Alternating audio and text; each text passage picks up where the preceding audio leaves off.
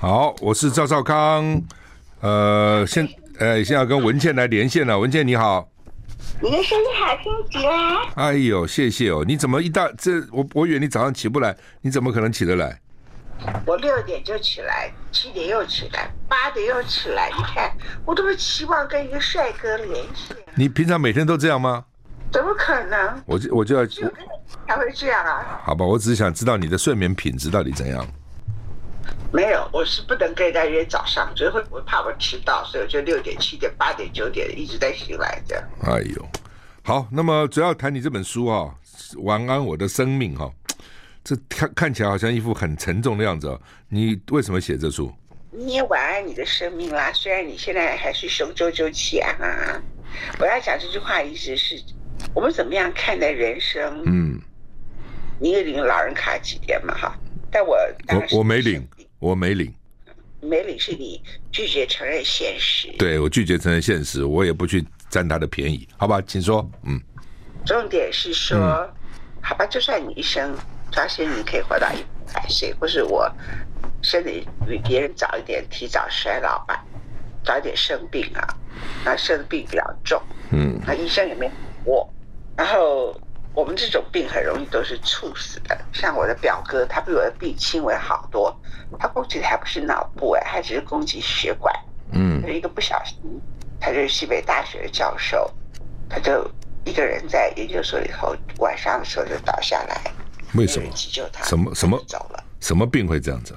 就是免疫系统疾病攻击血管，那可能就造成他。不知道他怎么走的，因为连解剖都没有吧啊，所以大家都猜这个猜那个。那比较会猜到的，就是说，呃，攻免疫系统攻击他的血管，可能造成他有血栓塞，这是一个可能性。嗯，但也可能是攻击了他什么地方，他当场就昏倒了，休克。那赵轩我，你记不记得我第一次昏倒休克是在？那个时候你还在飞碟电台，我只有四十岁的时候，我记得。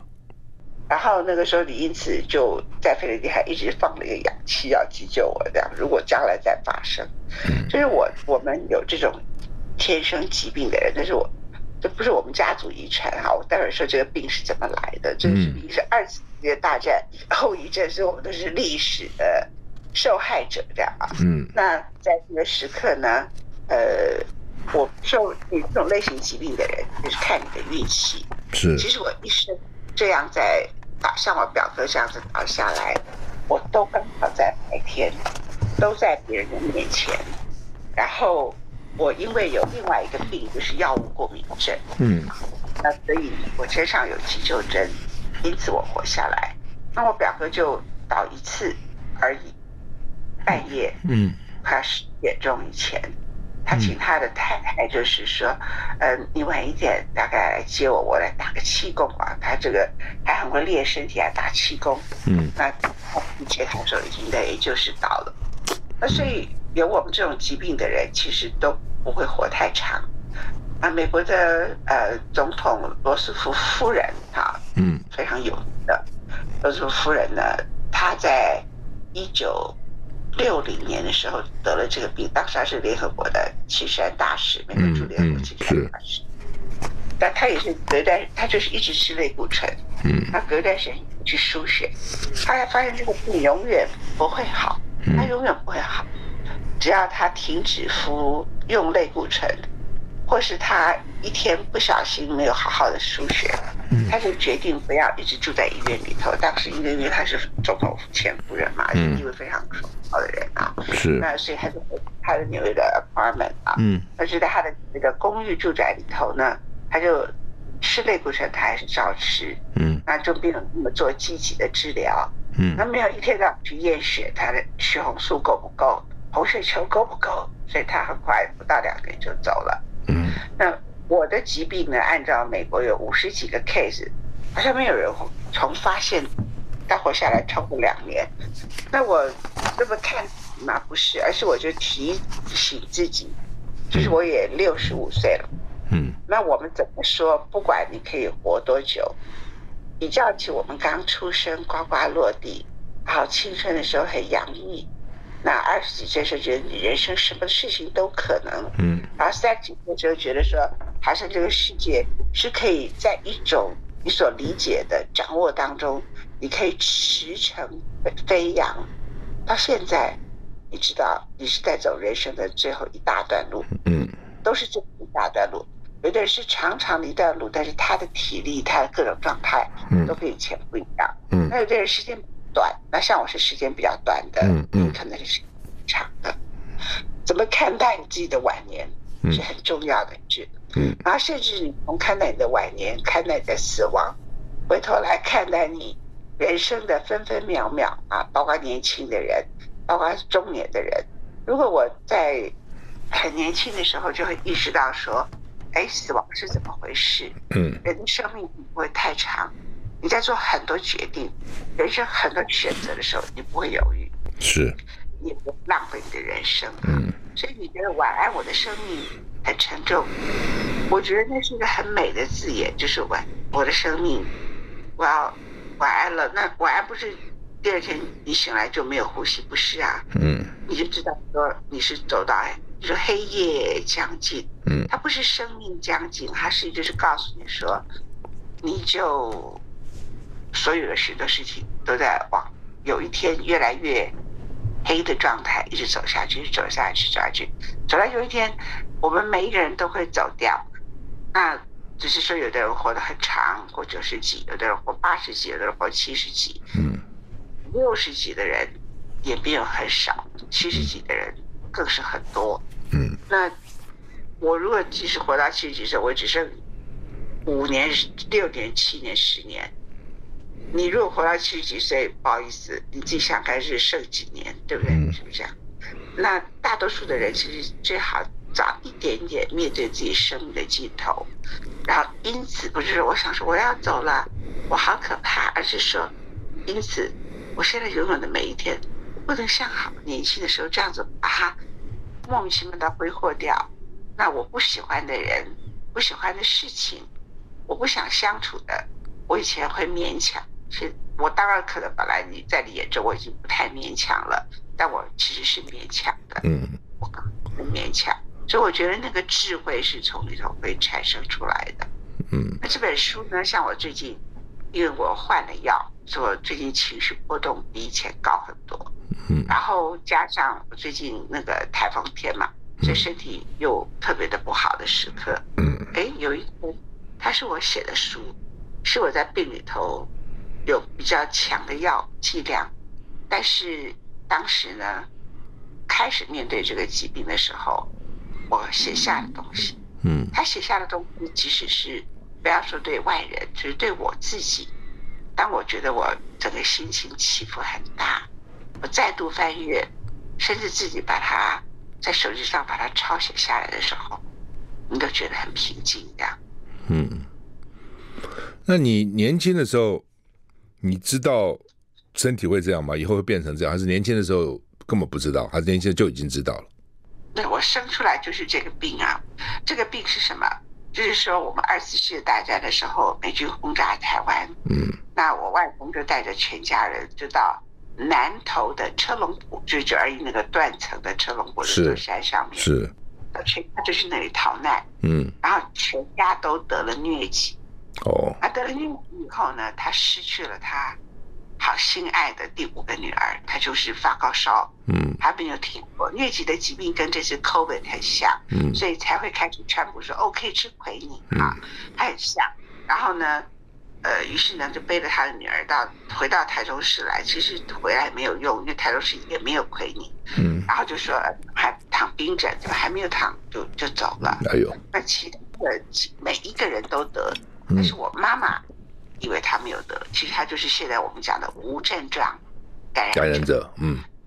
那当他们生，当他生我的时候，就通过脐带，嗯，就把我的免疫系统破坏掉了。嗯。所以我一生下来就是一个免疫系统、肢体免疫系统疾病的患者。嗯。那我小时候的症状就跟很多老年人的症状一样啊，就是说，嗯、呃，我是从老年的人的生活开始活起的。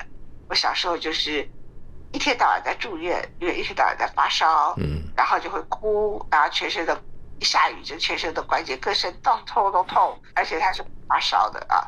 但小时候的发烧会比较严重，现在我如果发病就是三十七度多，因为我正常体温是三十六，小时候会发到三十八、三十九度。嗯。后来呢，那时候我们家里住在罗东，然后我爸爸是罗东人嘛，嗯，然后后来呢，外婆就把我带回去台中，嗯，他觉得我爸爸是大小姐，不会带小孩。那时候人什么人知道什么叫自体免疫系统疾病，根本医生也看不出来，没有人知道。带回去台中，台中很干燥。就这个疾病比较容易发作，怎么回台中就好了没多久，又回去罗东，然后又生病，而且有的时候头上还会长脓疮，说我小时候超丑的，头就是还剃光头啊，长脓包都剃光光。啊，那个那时候应该多吃多吃蛇肉就好了，你有没有吃过？你这个人访问的时候都很恶心哎，怎么这样的？不是我我我，因为我告诉你，我是突然讲讲起来，我不骗你的，因为那个时候哈。我们小时候住台南哈，台南那个很热嘛，我弟弟就长疖子，你知道，怎么西医都看不好，他们说你吃一点蛇肉就好了，他喝个蛇汤真的就好了，所以他就变成赵少威啊，可以统治周杰伦啊，赵赵少华了，赵少华，他现在在牙医室。好，我们要休息一下再回来。I like 103, I like radio。我是赵少康，欢迎回到赵少康实验的现场。刚刚提一个吃蛇肉、喝蛇汤，文健说我好恶心。呃，其实蛇肉蛮好吃的啊、哦，蛮蛮蛮跟鸡肉一样，比鸡肉还轻，只是现在好像不太不太吃了。好，文健请继续。然后呢，你就满头都长疖子，然后剃光头，然后那时候应该留下相片给我们看看的。我现在有相片啊，可以看什么用？呃，反正你一辈子都很帅。好了好了，不要，你继续讲。好，好，你说。我我大概四岁的时候吧，去台大医院，哎、我外婆就叫，把我带去台大医院看病，看会不会那个大医院厉害一点点。嗯，那我可能小时候是一儿无限大的人，是到了这个台大医院去以后，我我跟我说，我再也不要去了啊！为什么？我说那医院好奇怪，那医院全部都是老人，你看那种都是老人嘛。哦，那通常我们台中的时候就看黄小儿科，是，会还有小朋友，有成年人。我说那医院好奇怪，全部都是老人，还坐轮椅的。我带带去那个老人地方，看起来好很奇怪这样子。嗯，其实是我从小的时候就得老人的病这样子。然后外婆就说，那个人不知道自己从小得自己老人的病什么，人家医院都是老人，那是全台最好的医院。我反正小时候就这种人，小时候不懂。嗯，大概到我十几岁开始，他就开始变化，就比如说。他就会有这个手上啊长汗疱疹，你们家儿子赵大开得过汗疱疹，你说他汗疱疹怎么办？我告诉你说擦什么药，嗯，因为我得过所有这一这一系列的疾病这样，嗯嗯，然后那个都还好。到之后我二十几岁快三十岁的时候，他就攻击我的肾脏，所以我肾脏曾经被明显有攻击。刚开始看肾衰竭需要洗肾的人，嗯，那我得病的时候还好是我在美国，我已经在 Berkeley 读书，在 Stanford 看病的，嗯，医生就说我这你这么年轻，我不能让你一辈子跟机器在一起，所以我先帮你，先尿毒很高的先洗肾，嗯，待我把它拆掉，你要跟我合作，怎么样好起来？所以我那时候也又吃了很久类固醇，然后呢，反正。之后又攻击这里，攻击那里，攻击这里，攻击那里，攻击什么卢布啊？你看我攻击脸，就是卢布的这个整个各种什么，呃，各种所有的线管都有啊，也攻击过我的悬吊症，你也看过，就攻击过膀胱，攻击过很多地方。每一个医生都跟我说没有关系，你只要不攻击脑部就不会有大问题，嗯，会痛苦，但你不会有生命危险。所以我从小就一直听到这句话。没有关系，只要攻击的不是你的脑部，你就不会有生命危险。那这次攻击脑部了，就攻击我的脑部。那刚开始我也不知道攻击脑部啊，因为我是只觉得我很奇怪，为什么我血压变那么高？我原来是一个低血压症，很容易昏倒的人。嗯，血压低到昏倒嘛，就是只有六十九十啊。嗯，一不小心就掉到五十几就昏倒了，这样啊。嗯，那所以就很容易昏倒的人，就那时候我血压都跑到一百四、一百五。我前一阵子还跑到一百六啊，嗯，然后另外呢，很奇怪，就是好喘好喘，心跳都一百二十几下，嗯，他人肿的很厉害，嗯，肿，那那就那个时候我就打电话给振兴医院的院长，嗯，魏征，魏征，嗯，他就他就认为说，我认为你的免疫系统可能攻击到你心脏的瓣膜，嗯，就是从心脏查起。就没有查到心脏有任何病，顺便扫一下肺，因为我们家是肺腺癌的高危险区，就就跑出肺腺癌。嗯，其实我去开到肺腺癌，找先你们来看我的时候，当时就是现在这个病，嗯、是这个病的病征，是我去找病，然后意外找到肺腺癌，那也好了，那拖到现在后面没有开，那时候已经长大颗，在后面就很严重。嗯，但我的医生呢就跟我说，肺腺癌医生说，其实文倩姐，你这个肺腺癌二零一七年就有，嗯，那你拖到二零一九年才开刀，当时没有被查到。一三年的时候就已经有毛玻璃状，嗯，你会长那么慢，嗯，除了肺腺癌长得不是那么快之外，就是你的免疫系统很强，嗯，所以你的癌癌细胞不太长得起来，这样，所以有好有好也有坏，OK 好，嗯，那所以之后呢，开完刀以后我就没办法复原呐，嗯，你们都来看我，动弹不得，我就像一个模特儿，往前也不行，往后也不行。那我的医生陈金星副院长是一个。最厉害的台湾第一刀开台大台大医生，嗯，对，他从来没有看过，怎么会开刀状态到这样？所以他对我的第一印象就是我是大小姐，嗯，娇娇小啊，怕痛啊，然后我的晚上都不能睡觉，因为我连往后躺一公分都没办法，就躺一下痛的要命，嗯，然后往前就一直吐，然后把所有的血啊跟痰都一直吐出来。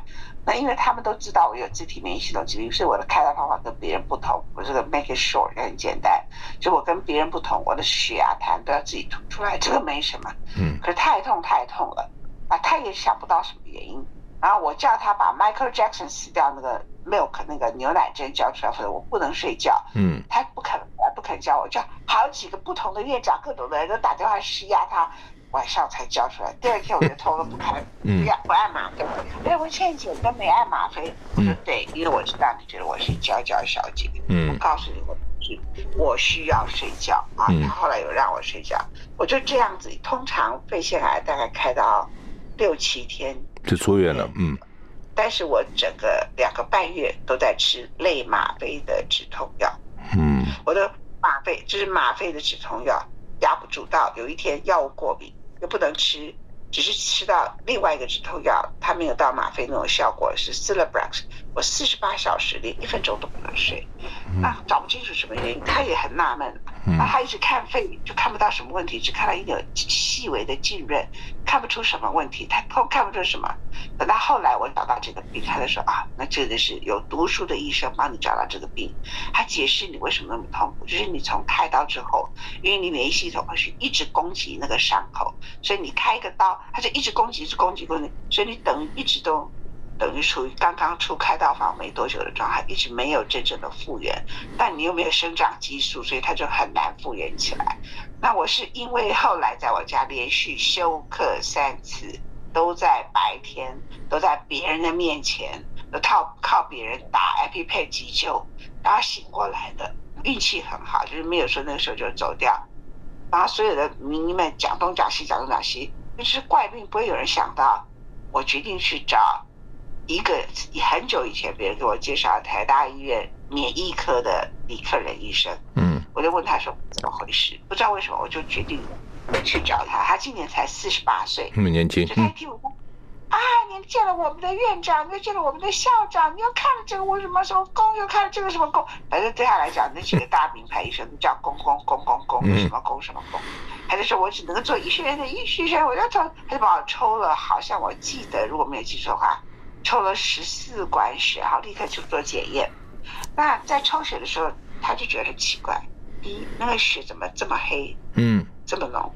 他就 something wrong。嗯，然后接着呢，根本就一条血管抽，抽不到两两桶血，他是用虹吸抽的，就没血了。嗯，就没有血了。然后接着再抽另外一血血管，我我为了要抽这四管血，抽了大概四针四个血管。嗯。血管扁掉了，其实就是我现在的症状，就我的血管已经扁掉了。好，我们要休息一下再回来。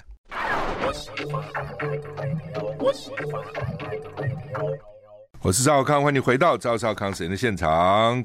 好，文倩，请继续。然后呢？然后呢？血太浓，血液里头应该有的水呢，叫体组织液呢，都跑到身体的外面去。嗯。所以我的整个血管都扁掉，针也打不进去。血也不太抽得出来，每次都只有一点点血，血太浓太浓，没有那个鲜血啊，所以我也没有报国的鲜血的精神了，都没了，因为已经没有鲜血了。他就抽了抽，然后他就觉得 something wrong。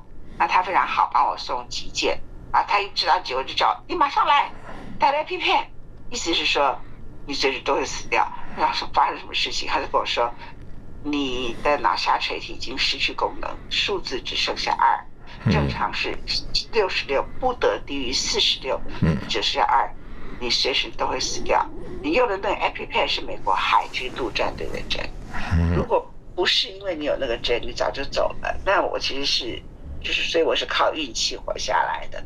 那台湾其实的医生不给别人开这个针，是我的美国医生开的。嗯。那所以我们家永远都储备这样，人家很多让央行储备黄金，我们家都在储备 EpiPen，可它一年就 expire 掉。嗯。台湾没有这个针，所以我觉得台湾的人。如果生跟我一样病，大概好像没有这个 case，大家就走了。到底有没有这个 case，我也不知道。就是没有这个 case，然后某一个医生就讲说应该有，然后他就走了，也不会有人去给他解剖，也不可能验血，因为验他血都没有掉了。这是我的病啊。那生这种病，我念法律系有一个好处，就是就要面对现实。你第一件事就是立遗嘱，然后就开始面对死亡这些事啊。所以我先念法律系的第一个把遗嘱。大概处理，大概想差不多该怎么处理遗嘱。第二件事情就是说，你怎么面对死亡这个事情？他站在你面前，他随时来敲门，他看你离你一段距离，没有谁，我医生没有任何人知道我会活多久，但都知道说要活着不容易，比别人不容易，要走比别人容易这样哈。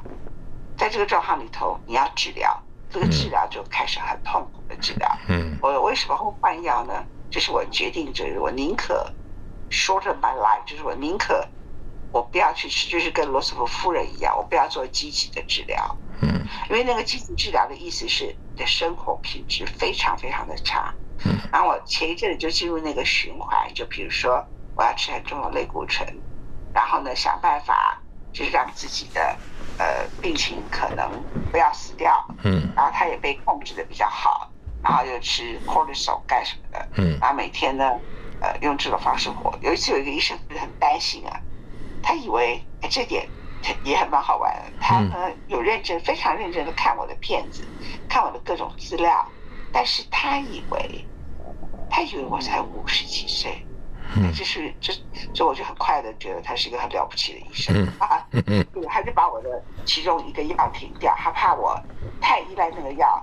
我的肾上腺什么通通都坏掉。啊！他回去把我连肺腺癌开刀的片子都找出来看，嗯，他说其实那时候你的肾上腺就萎缩掉，所以你应该是二零一八年就发病，嗯，所以我们现在讲话是二零二三年，嗯，我已经五年。二零就发病已经拖了五年，然后从我开始接受治疗是二零二一年的八九月，所以我拖了差不多三年以后才开始治疗我的疾病，这样，那那三年居然也就。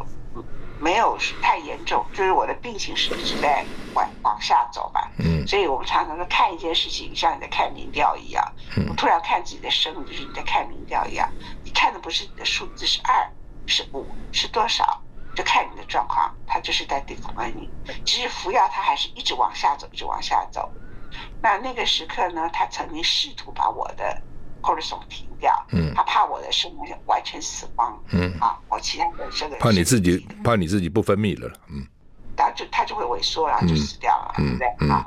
然后他以为我才五十几岁啊，嗯，然后他就觉得说日子还长，嗯，那如果我才日子还，如果我有一天免疫系统不攻击我脑部，有可能他曾经攻击我血尿症，然后就停四五年，他就。打四五年他就停了，就换别的地方攻击你就，嗯，那等到他走路，这些器官都没有功能，就变成要服药一辈子，所以他想帮我停药，嗯，当天晚上十点就差点走掉，啊，我的血压一百九十八，他就知道第一次知道感觉到什么叫脑溢血，心跳到一百七十几，觉得那个心脏要跳出来，我血氧浓度只有七十几哇。啊，那个时候因为是 Omicron，我也不会去急救，而且整个人都等于是没有意识，然后发高烧到三十九度多，完全不知道怎么办的时候，我突然做了一件事情，嗯，我跑到顶楼去啊，就躺在雨中，都是在下着下着雨啊，嗯，零下，他说零，他说只有摄氏十二度，嗯，我就觉得很舒服，我就跟我助理说，你让我走，帮我照顾狗，嗯，然后他就说深呼吸，深呼吸。其实我当时也不知道为什么，突然就想到说一定是停药的结果。我早就应该想到，可是那个时候才突然想到。后来那个你也很熟的慈济医院的院长林新荣说：“你这个叫回光返照。”嗯，我就跟他说：“你去拿医生停的那个药，嗯，拿 double dose 给我。”嗯，后来每一个医生，尤其是国务院的院长，他们都称赞我，他也是免疫科的大专家。嗯、他说：“其实大医生都不敢一次。”用 double dose，嗯，他说当时我如果没有吃 double dose 就不行了，嗯，掉就就拉不回来，当天就走，就这个病是很容易走掉的，嗯，那我现在就是说选择一个跟罗斯夫人一样的方式，就是我类固醇我不吃了，嗯，那个类固醇太重了，嗯，重到我不只是说 COVID 是不能跟人家接触。我平常任何一个人感冒像你这样咳嗽，对我就是危险分子。嗯，我跟你相处太近的话，假设你咳嗽，你有细菌传到我身上来，我就会变成肺炎的。嗯，我怎么可以让自己一直活在这种惊恐状态这样子啊？嗯，那我现在真比以前看，你是不是觉得我太惊恐，对人很没礼貌？不会啊，我们都知道你很容易被感染了。没有啊，外人不知道的话，会觉得你很太过头了，对人变成没有应有的 polite，没有没有基本的修养的。那我也不知道怎么解释，所以我就后来就把类固醇给停掉了，然后就吃。呃，我们听众可能不懂，我们之前要去看文倩，都要先在家里做两次快筛，证明自己没有，然后到他家以后呢，在下面还要再做一次快筛，才可以进入他的闺房这样。什么闺房？我现在是。嗯，我现在假设，现在习近平已经不清零了，现在全世界亲民就是我家。好吧，对，那那现在还是这样子啊？还是这样啊？没办法，嗯、因为我我又不能没有我也我没有疫苗可以打嘛，我勉强可以打。你打过一次就不行，是吧？立刻就不行了，是吧？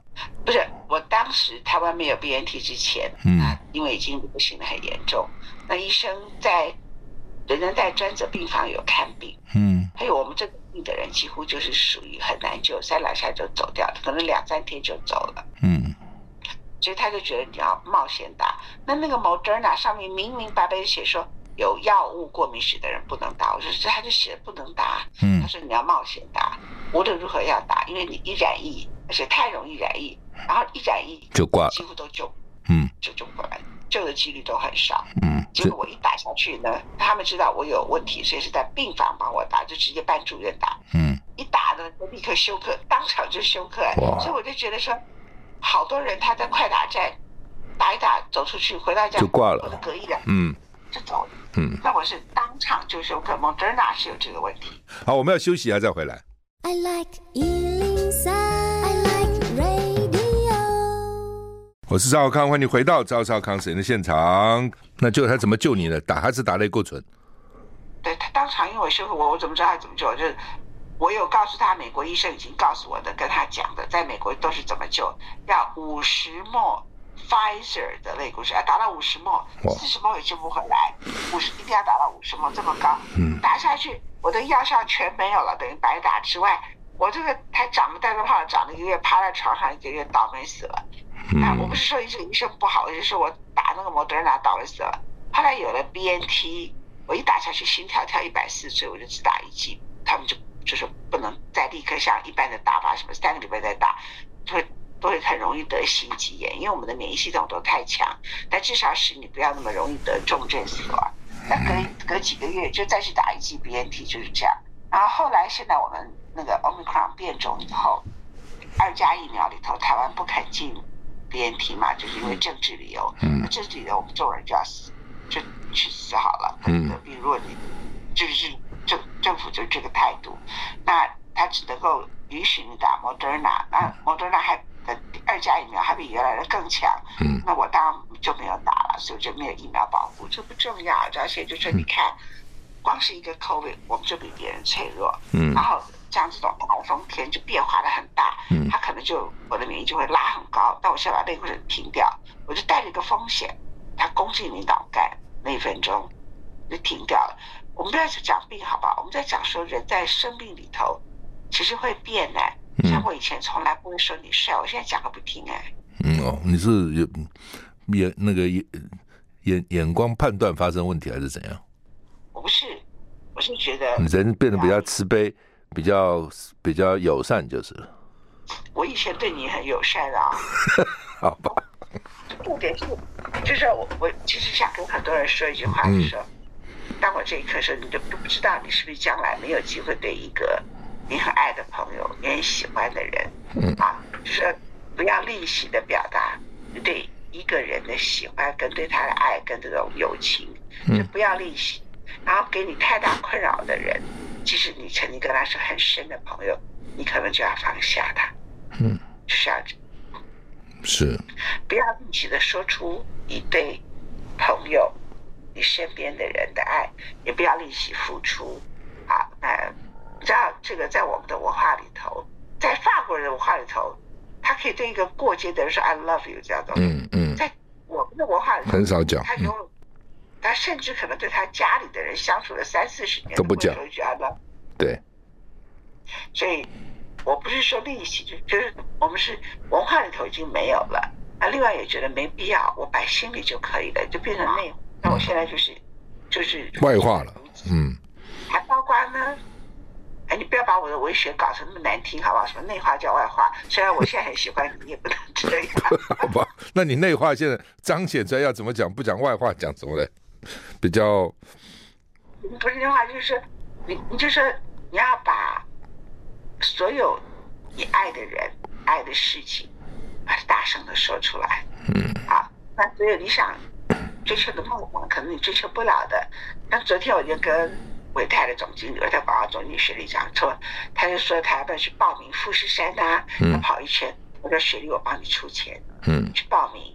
然后你呢，我可以帮你出几个钱啊。啊，你可以，我可以帮你出，那我戴着太阳眼镜，那拿着我戴戴你需要的太阳眼镜，因为跑步所需要的。嗯。然后呢，你要任何这个跑步的器具啊，包括你跑步所需要的胸罩，我通通都可以出资赞助你这样。嗯。就为我跑这个我一生永远不可能做的事情。代表你去了，等于是嗯。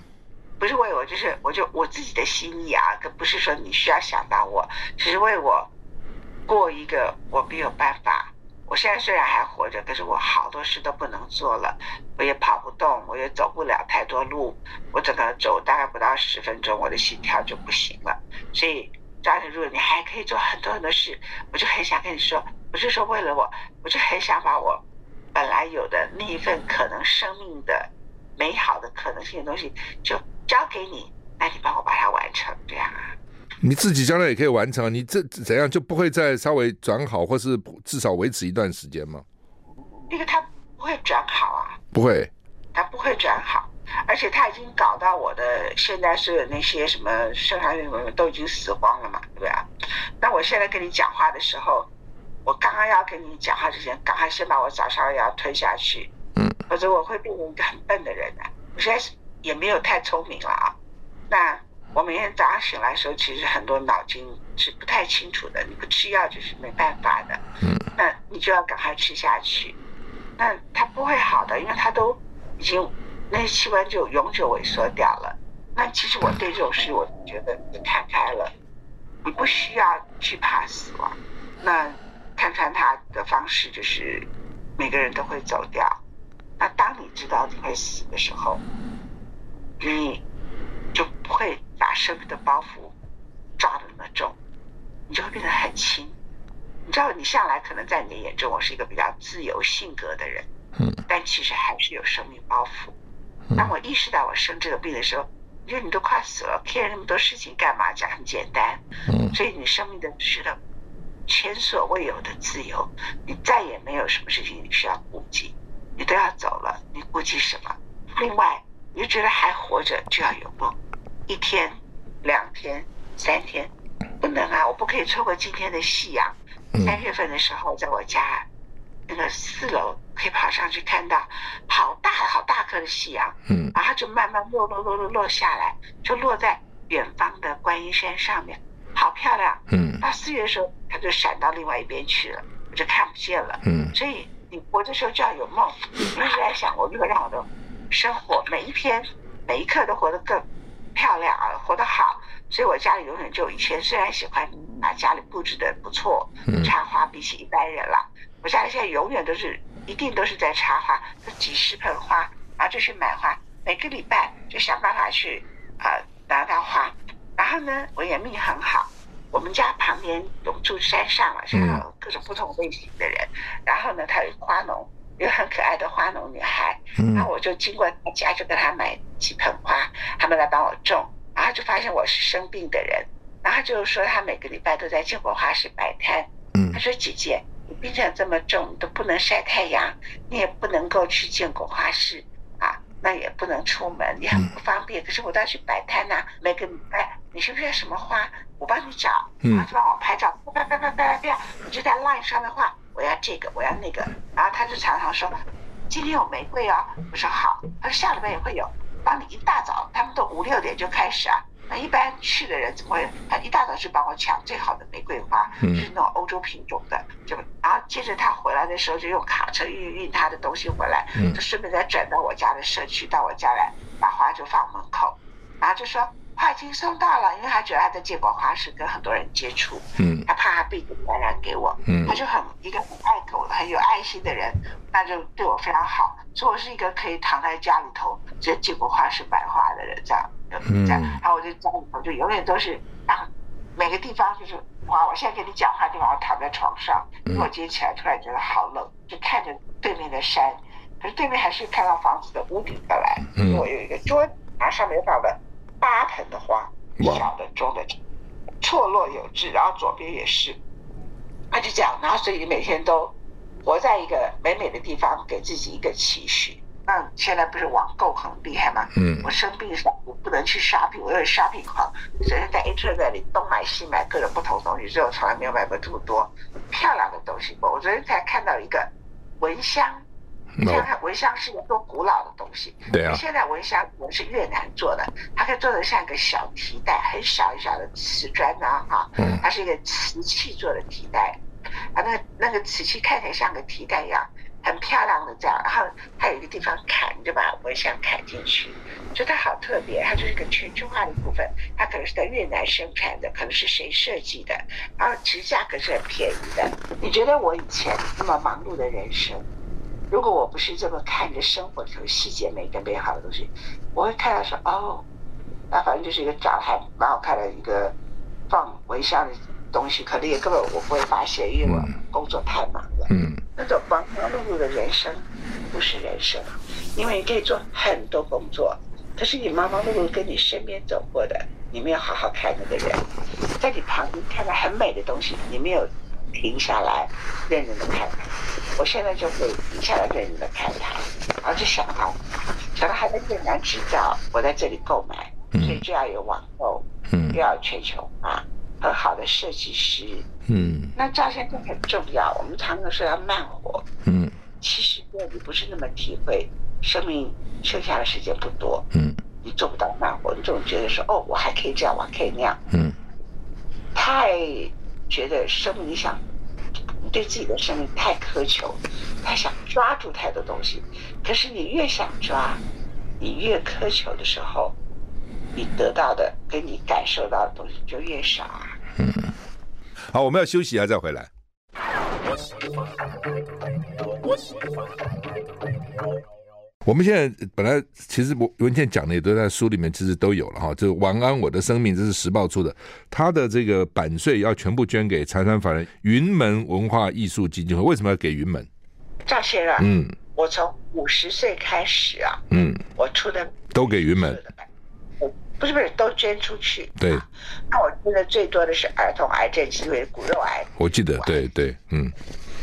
然后啊，我也捐给过严长寿先生的公益平台这样的啊，嗯、那也捐给过国际音乐家学协会钢琴家音乐家协会啊，嗯，那云门我捐过两次啊，嗯、那云门因为过去 COVID 这几年里头没有表演，嗯，那国外的演出占他们很大的收入的，所以他们这几年其实虽然他们这个大家会以为说比较起别的团队，你知道台湾很多事情。人跟人的比较心是很重的，嗯嗯，那我们不太知道，我们可以出去国外被邀请，还人家会付你费用的团体，根本了解很少很少，是。只有那以我们的表演艺术团体来讲，几乎只有一家，就是云门。那云门呢，它对台湾来讲就是一个不不可能在台湾这个岛屿里头出现的 dancing group，这么小的一个地方，那。鱼门本身呢，就长期的一直在回馈给这个土地。更重要就是说，它是台湾，另外就是个无垢舞团，它也会被请到亚维农去啊，就是这两个。那鱼门是被请的最多的，嗯，那无垢也是很很很特别的。你的收入已经比一般人高，当然每个人都觉得自己赚的钱不够。那我的收入比起你是觉得自己赚的钱不够，或者很多富豪，这么差一大截一大截。但是，人对一些事情的知足是一个人的福报。是，嗯。所以把百岁全部都捐出来。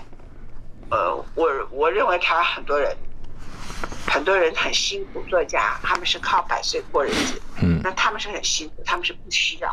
但是有很多人其实是不太真的需要百岁的。也尽量能够，如果可以把百岁都捐出来，其实可以，尤其是他们如果是畅销作家的话，嗯，对有些团团体来说，你这样有的有的百岁几百万，他们就对会可能会使他们差别很多。我有一本狗的书，就捐给台大动物医院的接狗基金，就是他们专门在哦接狗，嗯，流浪狗的啊，嗯嗯，所以为什么为什么我要捐出去？还有一个理由是我为什么要写这本书？嗯。我当时在病病的要命，嗯，我如果不是把它写下来，一方面鼓励生病的人，一方面我又可以变成一本书捐出去。我虽然在生病，我还可以做一个有价值的人，去帮助一个有价值的一个团体。然后呢，我下面一本书是逆转我们的时代，就写的就是比较困难的，就不是不是不讲，就写。理论的书啊，就写了整个我们时代到底是面对了什么样的问题。嗯，那他们说是全球化的逆转，我不同意，是全球化的重新。因为美中冲突，那中国是很大的供应链，那再加上美国自己的改变，所以这个世界在所有的东西都在重整，都在改变，加上人工智慧等等。那另外那本书呢，呃，我的版税就准备捐给像这个公益平台等等，也因为我觉得严长寿还在做很多偏向，非常了不起。嗯，那不。懂你谈全球化，当然就捐给他们的。嗯，那人如果这样子，当我精神好，我就去写那边的文章，然后同时在天下连载啊。那天下就是对我来说等于是帮助我，就是你每两个礼拜就要写一个五六千字的文章出来，每两个礼拜要写一个。那我精神好的时候就写那个，那精神很不好，就体力不好的就写比较感性的，就写晚安我的生命。嗯，那你不觉得一个生病的人躺在床上，然后那个时刻？经常要在医院里头，然后一直在打。哎，你知道我那个时候在打一个白蛋白要打多久吗？要打七个小时。打那么久？像是一个白，哎，对，因为你血管要打很慢，嗯，很很慢，它才会吸收。嗯，你打很快的话，我的血管吸收不了。OK。那所以你整天被绑在那里，然后呢，然后他还得打各种不同的营养针。让你呢不要身体各种营养不均不够，所以整个人很虚弱。所以那个时候我相对虽然看起来很虚弱，嗯，可是相对比我现在的我，我现在因为得了败血症嘛，那那个人工智能都给我拔光了，所以我现在某个时候大家觉得我看起来好，看起来精神好，看起来是什么就我没有那么水肿，因为不吃类固醇，可是我比以前没有体力。人是好渺小的东西哦，所以生病啊。病会生命会让人家长智慧。所以你的书上说，你无法抗拒死亡，但你可以看穿它。你现在等于看穿它了，是吧？就看穿它，就决定我爱你这样子。好，祝你早日康复，身体还是要好起来。虽然你说不会，我觉得还是会的。我不是上帝，我不是上帝，我可以帮你祷告。好，拜拜，拜拜，谢谢。谢谢。